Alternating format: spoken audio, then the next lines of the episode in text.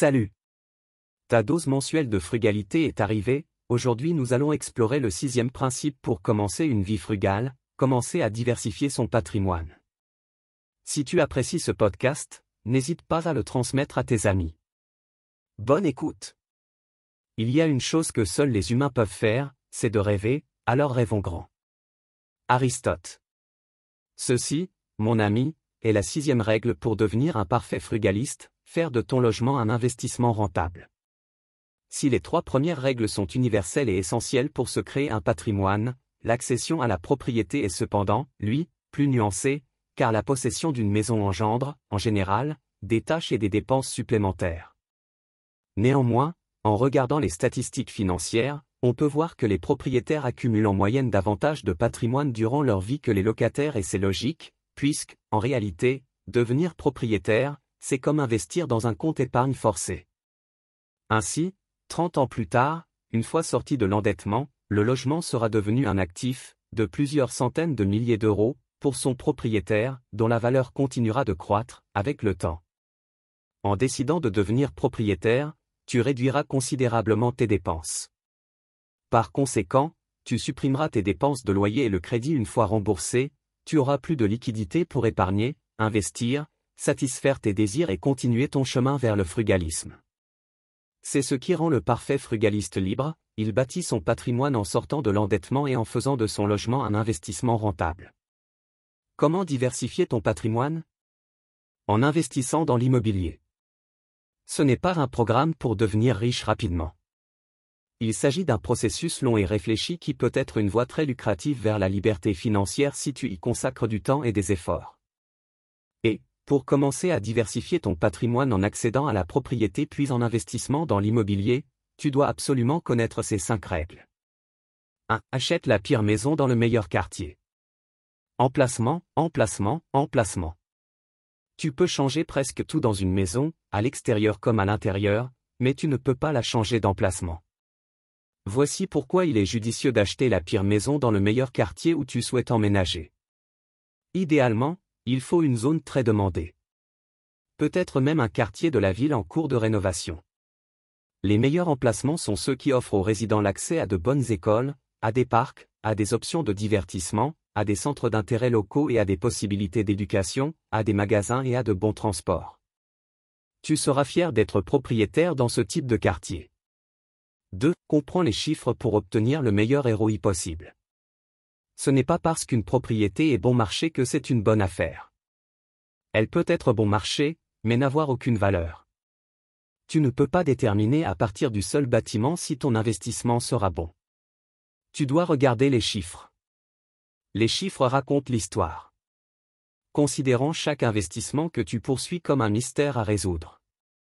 Regarde les chiffres comme des indices pour te guider vers la découverte de la vérité sur cet investissement.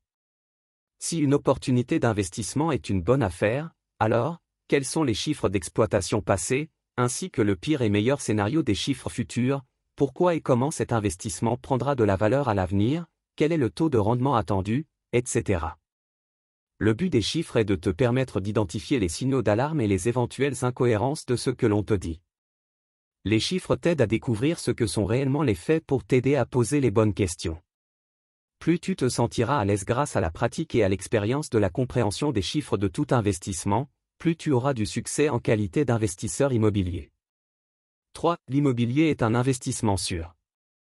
Beaucoup pensent que la seule chose à faire est de placer son argent sur un compte épargne qui rapporte 1% par an, taux du livret A en 2022. Le principal argument en faveur de ce type d'investissement, c'est qu'il est plus sûr que les autres types d'investissement. Le problème est que tu perds de l'argent à cause de l'inflation. L'inflation a toujours été d'environ 3%. Cela signifie que si tu as ton argent sur un compte épargne qui rapporte 1% par an, tu deviens en fait plus pauvre parce que le coût de la vie augmente plus rapidement que la rémunération de ton capital. La beauté de l'immobilier est qu'il s'agit d'un actif tangible, un bien. Cela signifie qu'il augmentera généralement soit comme le taux d'inflation, soit plus. Et, en général, l'immobilier augmente de 6% par an, soit 3% au-dessus de l'inflation. Ce n'est qu'une appréciation. Cela ne prend pas en compte les revenus générés par l'investissement immobilier et n'inclut pas non plus les avantages fiscaux et les déductions d'impôts. Souvent, même les investissements immobiliers dont les performances sont médiocres seront toujours plus performants qu'un investissement sûr. Dans d'autres types de placements, tu donnes ton argent à un conseiller financier qui le place pour toi dans des actions, des obligations ou des fonds communs de placement d'une entreprise. Ce qui se passe après cela est complètement hors de ton contrôle. Tu es à la merci de ces dirigeants et une mauvaise décision peut totalement ruiner ton portefeuille demandé juste à toutes les personnes dont la retraite dépendait d'Eurotunnel ou EDF par exemple. L'immobilier est différent. Tu achètes un bien corporel et tu le gères. Bien sûr, des conditions de marché externes affectent ton investissement, la différence est que tu as la possibilité de manipuler les opérations de ton investissement pour répondre à ces conditions. Au lieu d'être réactif, acheter ou vendre, tu es proactif. Tu peux aussi contrôler les loyers compte tenu des conditions du marché. Bref, tu as le pouvoir en immobilier de contrôler la performance opérationnelle de ton actif, loyer plus taux d'occupation, plus que tout autre investissement. 4. Utiliser l'argent des autres. Tu veux faire travailler ton argent? C'est bien, mais il y a mieux encore. C'est de faire travailler l'argent des autres pour toi. Tirer parti de l'argent des autres. Utiliser l'argent de quelqu'un d'autre te permet de démarrer une entreprise ou acquérir un actif. Il n'y a pas d'investissement ou d'application où cette formule est plus puissante que dans l'immobilier. Dans l'immobilier, l'effet de levier est établi sur l'actif lui-même et tu peux demander à une banque de te prêter de l'argent jusqu'à 80%, et parfois 90% ou 100%, de la valeur totale de l'actif. Alors, comment se fait-il que dans l'immobilier, un taux d'appréciation de 6% soit un meilleur investissement qu'une action à 10% Un mot, effet de levier. Lorsque tu tires parti d'un investissement, tu récoltes les bénéfices de l'appréciation sur le total de la valeur de l'actif, tout en n'ayant qu'un petit pourcentage de ton propre argent dans l'opération. Avec un investissement à effet de levier, le même montant investi dans l'immobilier te rapportera beaucoup plus qu'avec un investissement sans effet de levier établi à partir les mêmes rendements. C'est juste fondé sur l'appréciation pure. 5. Lent, mais régulier, gagne toujours la course. Il y a peu d'investissements qui égalent le pouvoir de création de richesse de l'immobilier. Achète et garde. C'est la manière éprouvée pour devenir riche. En vérité, plus qu'une course, c'est un marathon, lent et régulier. Les marchés immobiliers ne sont pas aussi volatiles que les autres marchés qui montent et descendent minute par minute. Un avantage distinct pour le marché immobilier est compte tenu de ses fluctuations mesurées, il ne peut pas être manipulé par des achats et des ventes programmées, car le processus transactionnel est long et lent.